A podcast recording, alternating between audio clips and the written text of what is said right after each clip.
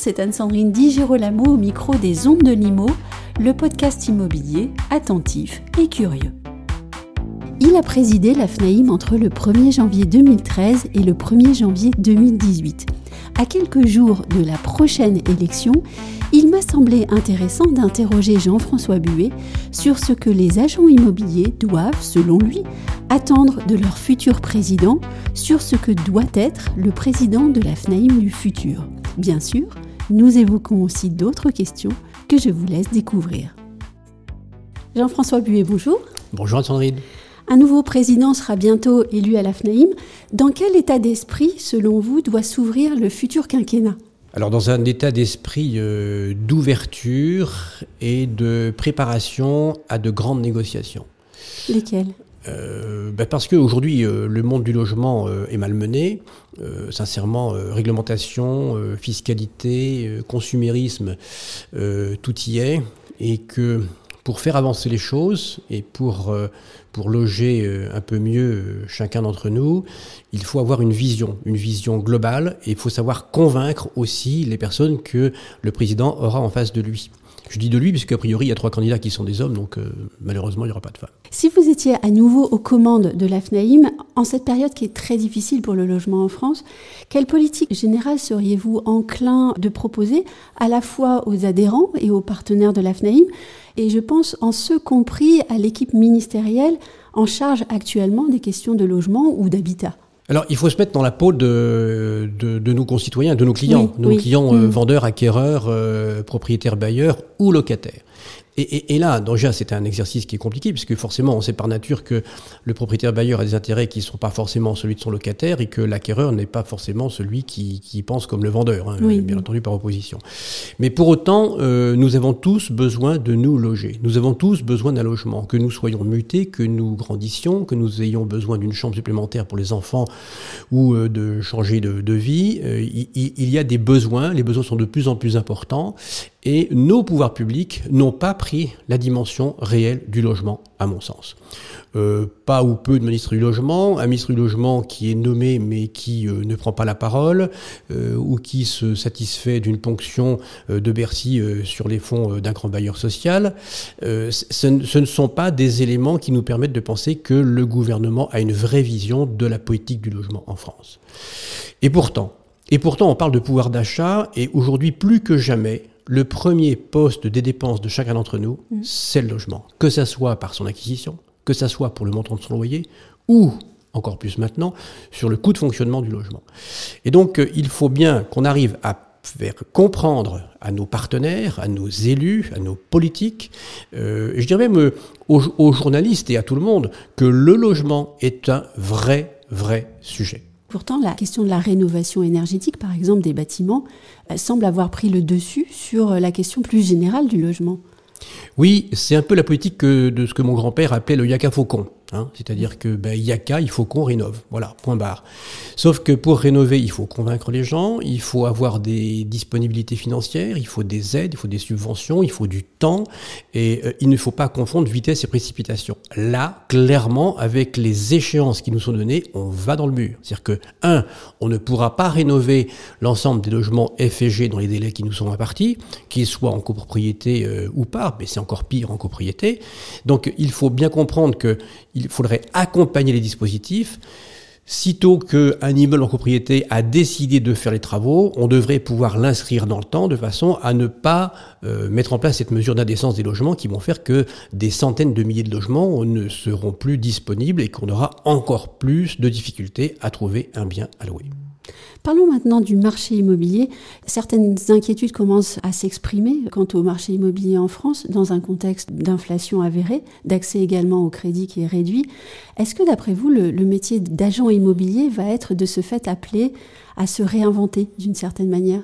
Alors, il va forcément évoluer il va forcément évoluer et on a besoin euh, d'évoluer parce que euh, d'abord euh, le, marché se retourne et, et aujourd'hui on est, en, on est en pénurie de biens, on est en manque de biens. On pourrait très bien retrouver une période comme celle qu'on a connue euh, dans les années 87-88, euh, où il y avait au contraire euh, plus de biens que de demandeurs. On pourrait très bien retrouver aussi les problématiques du marché qu'on a eu en 93, où plus rien ne se vendait parce qu'il y a eu la crise du Golfe et que les prix avaient grimpé trop fort. On pourrait très bien aussi se retrouver dans une période comme celle de 2008, avec la crise des subprimes qui avait complètement bouleversé le marché financier et donc le marché immobilier. Mm. en fait, aucun de ces cas de figure ne se répétera exactement de la même façon. Bon. Donc ça veut dire qu'il faut être à l'écoute et il faut être réactif. Et moi, je fais partie de ceux qui pensent que euh, les agents immobiliers n'ont de cesse que de se réinventer. Mm. D'ailleurs, euh, euh, ceux qui existent aujourd'hui, ceux qui sont sur le marché, ils se sont réinventés. ceux qui ne se sont pas réinventés, on les voit plus, on les a oubliés, on n'est même pas capable de les citer pour dire tiens, lui, il n'existe plus. Bon. Donc c'est un, un monde qui est en perpétuelle évolution, et contrairement à une fausse idée reçue, les acteurs de l'immobilier ne sont pas immobiles. Ah, c'est une belle expression. Oui, alors je, je, euh, je, la dois, je la dois à un de nos, à nos confrères euh, qui était basé à Orléans. Euh, je le cite volontiers parce que j'avais beaucoup d'affection pour ce confrère, Denis Rouet. Je ne sais pas ce qu'il est devenu. C'était un personnage complètement atypique et qui, qui bossait tout seul. Il travaillait, de, il travaillait tout seul. Il avait pas de voilà, il a une petite structure et sur son répondeur il disait toujours Denis Rouet, je ne suis pas là car dans l'immobilier nous ne sommes pas immobiles. Mais alors justement, on va parler de vocabulaire. Euh, vous vous êtes battu, vous, pour mettre les bons mots au bon endroit. Je pense par exemple à la distinction très juste que vous faisiez entre honoraires et commission. Qu'est-ce que vous pensez maintenant de ceux qui se disent chasseurs immobiliers, coachs, euh, accompagnateurs en tout genre? Écoutez, c'est un vernis. Euh, après, leur intention, euh, louable, soit-elle, est forcément celle de trouver une solution pour des concitoyens, euh, qu'ils l'approchent en étant euh, euh rentreurs d'affaires de mandat exclusif euh, ou euh, s'occupant plutôt de, du côté de l'acquéreur ou du locataire. Voilà, c'est bien, on peut, tout évoquer. Je pense que d'abord, aujourd'hui, en France, on a une réglementation. Bonne ou mauvaise, elle existe depuis plus de 50 ans, c'est la loi gay. Alors bon, la question est de savoir, c'est est-ce que ces personnes s'inscrivent ou non dans la loi gay? Moi, je pense qu'il s'inscrit dans la loi gay. À partir du moment où on négocie pour le compte d'autrui, on est dans la loi gay. À partir du moment où on rédige quelque chose, je ne parle même pas de la perception des fonds, on est dans la loi gay. Donc, sont-ils dans la loi gay? S'ils sont dans la loi gay, eh bien, ils respectent la loi gay. Et s'ils ne sont pas dans la loi gay, eh bien, ils ne font pas de négociation. Ça aussi, c'est très clair. Et alors, euh, sur la question de la formation, euh, formation par exemple des collaborateurs habilités, euh, est-ce qu'il faut terminer le travail? Bien sûr, euh, vous savez que c'est la loi Allure de mars 2014 qui avait prévu cette formation. Euh, je n'y suis pas pour rien. J'avais euh, âprement, âprement discuté avec Cécile Duflos sur le sujet. Et je, je, dois dire que si on était en opposition sur un certain nombre de choses, sur, sur l'encadrement des loyers, sur le plafonnement des honoraires de location, un sujet sur lequel on était d'accord tous les deux, c'était la formation des collaborateurs. Et, et, et je pense que huit ans, plus de huit ans après, presque neuf ans après, il serait grand temps que les décrets d'application prévus par cette loi sortent, sortent enfin. C'est la demande de, tout le monde et puis c'est surtout, surtout la demande du consommateur. Donc euh, n'oublions pas qui est le client. Et je pense que nous, aurons tout à gagner à avoir le plus possible des collaborateurs formés et, j'utiliserai même une, une, une, terminologie un peu marketing, up-to-date, parce que la réglementation évolue sans cesse et que finalement, si on ne se forme pas tout le temps au quotidien, on est très vite euh, en dehors des clous. Aussi une manière de clarifier les choses, mandataire, agent immobilier, etc. le client, il s'y perd au fond le client s'y perd, puis vous savez, le client, lui, ce qu'il veut, c'est un logement hein, mm. et, de la sécurité dans son, dans son acquisition, dans sa location.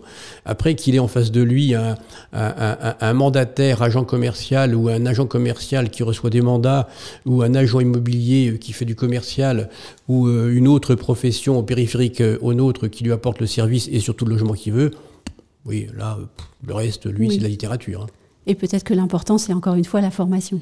L'important, c'est la formation. C'est la formation pour avoir une vision des choses, pour avoir la tête qui sort du guidon, pour euh, pouvoir vraiment, euh, comment dire, renseigner et aider son client. Ne jamais oublier que nos clients, on n'est pas là pour leur vendre ou leur louer un bien ou un service. On est là pour leur donner les éléments de façon à ce qu'ils prennent la meilleure décision en mm. fonction de leur âme et conscience.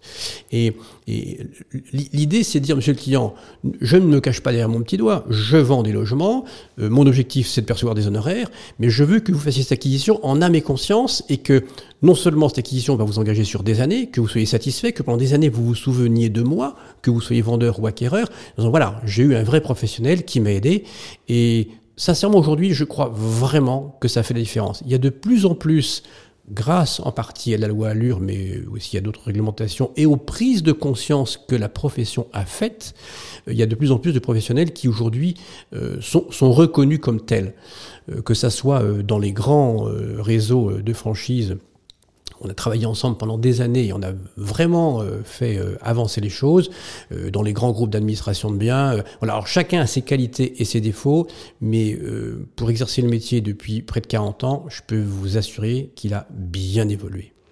Donc si je résume, pouvoir d'accompagnement du client, et ça c'est quelque chose de, formidable, et aussi devoir de conseil. Devoir de conseil, euh, on n'y on échappera pas, d'ailleurs ça fait très longtemps.